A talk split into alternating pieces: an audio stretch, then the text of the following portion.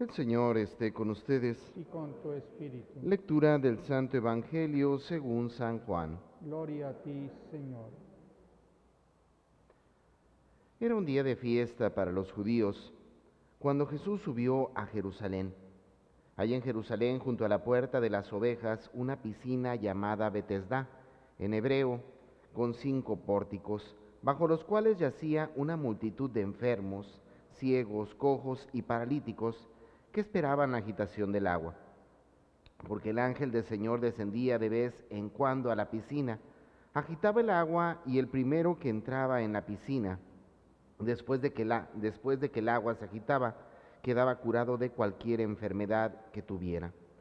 Entre ellos estaba un hombre que llevaba 38 años enfermo.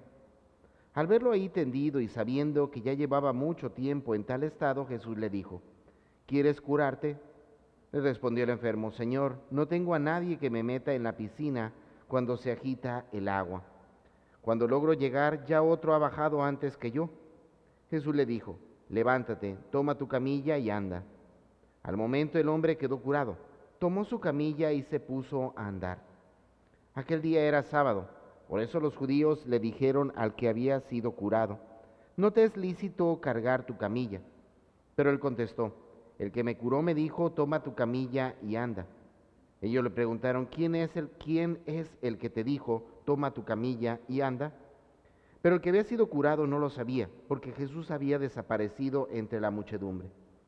Más tarde lo encontró Jesús en el templo y le dijo, mira, ya quedaste sano, no peques más, no sea que te vaya a suceder algo peor. Aquel hombre fue y les contó a los judíos que el que lo había curado era Jesús.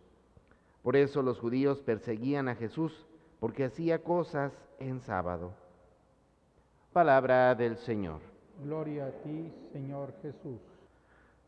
Bueno, hermanos, recordarán ustedes cómo conforme van pasando los días de la cuaresma, específicamente cada uno de ellos o cada semana tiene una cierta intención, una cierta finalidad, un cierto objetivo. Recordarán prácticamente las tres primar, las tres, eh, perdón, las dos primeras semanas que vivimos hacían énfasis en los medios para la conversión, ¿verdad? Ayuno, penitencia, oración, obras de piedad, limosna, tantos elementos que nos ayudan sobre todo pues a ir venciendo a las tentaciones. Bueno, pasadas esas dos semanas, lo que fue la tercera semana de Cuaresma, se hizo énfasis ya en el hecho de dar un paso a la conversión. Y en este sentido, bueno, a partir de esta cuarta semana se habla ahora sí específicamente de los frutos concretos de la conversión.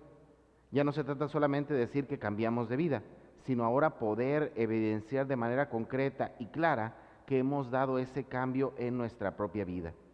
Y digo esto, bueno, porque esta debe de ser como una especie de clave de lectura para la liturgia de toda esta semana.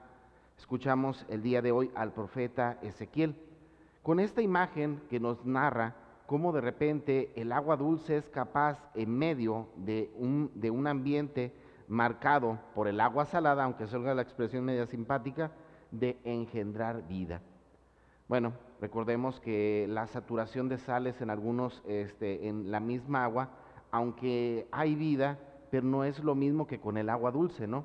En este sentido, pues podemos entender cómo es utilizada por el profeta para expresarnos cómo cuando hay un cambio claro en nuestra vida, cuando verdaderamente damos el paso a la conversión, ahora podríamos decir que nos aferramos a la vida.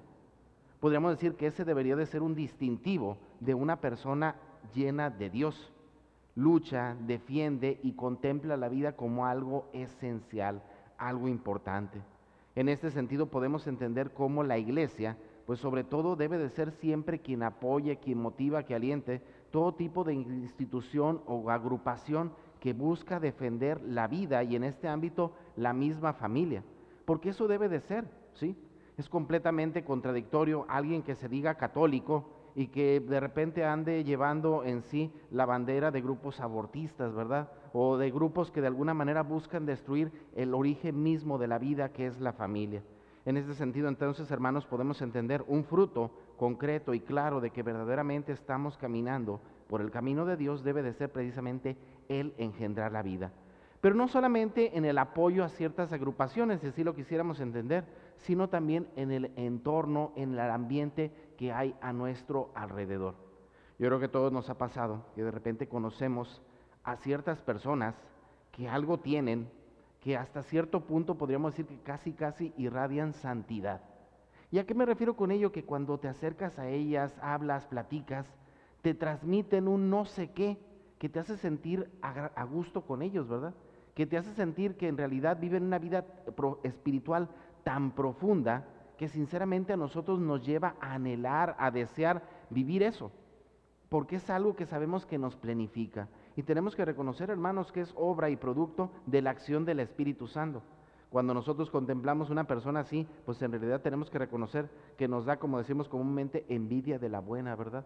Porque de alguna manera nosotros quisiéramos vivir esa profundidad, esa vida espiritual que esa persona lleva.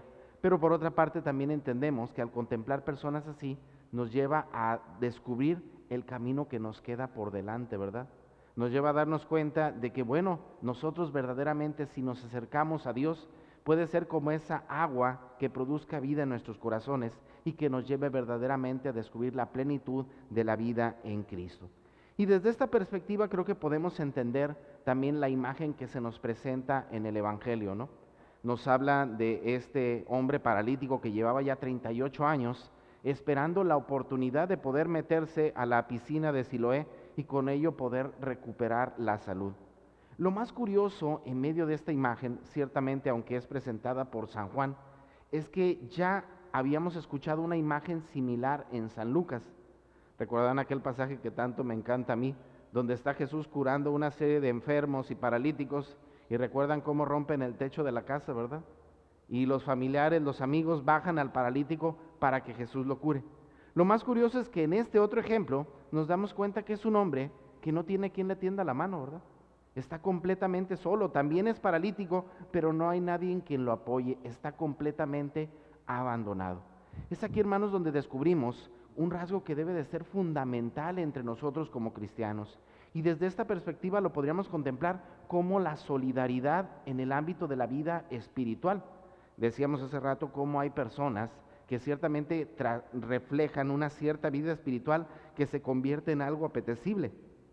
Lo más curioso es que normalmente ese tipo de personas también buscan alentar, motivar y animar, acercarnos a la fuente de agua viva que es Cristo. Pero hoy, hermanos, pues bueno, procuremos en nuestro ambiente de comunidad generar también esos espacios, espacios donde podamos acercarnos al agua viva que es Cristo, espacios en los que podamos verdaderamente experimentar la plenitud de la vida misma, espacios donde nos ayuda a descubrir que en medio de nuestras enfermedades espirituales no estamos solos, como comunidad caminamos juntos y como comunidad que somos nos alentamos a seguir adelante para que Cristo en cada uno de nosotros siga engendrando vida.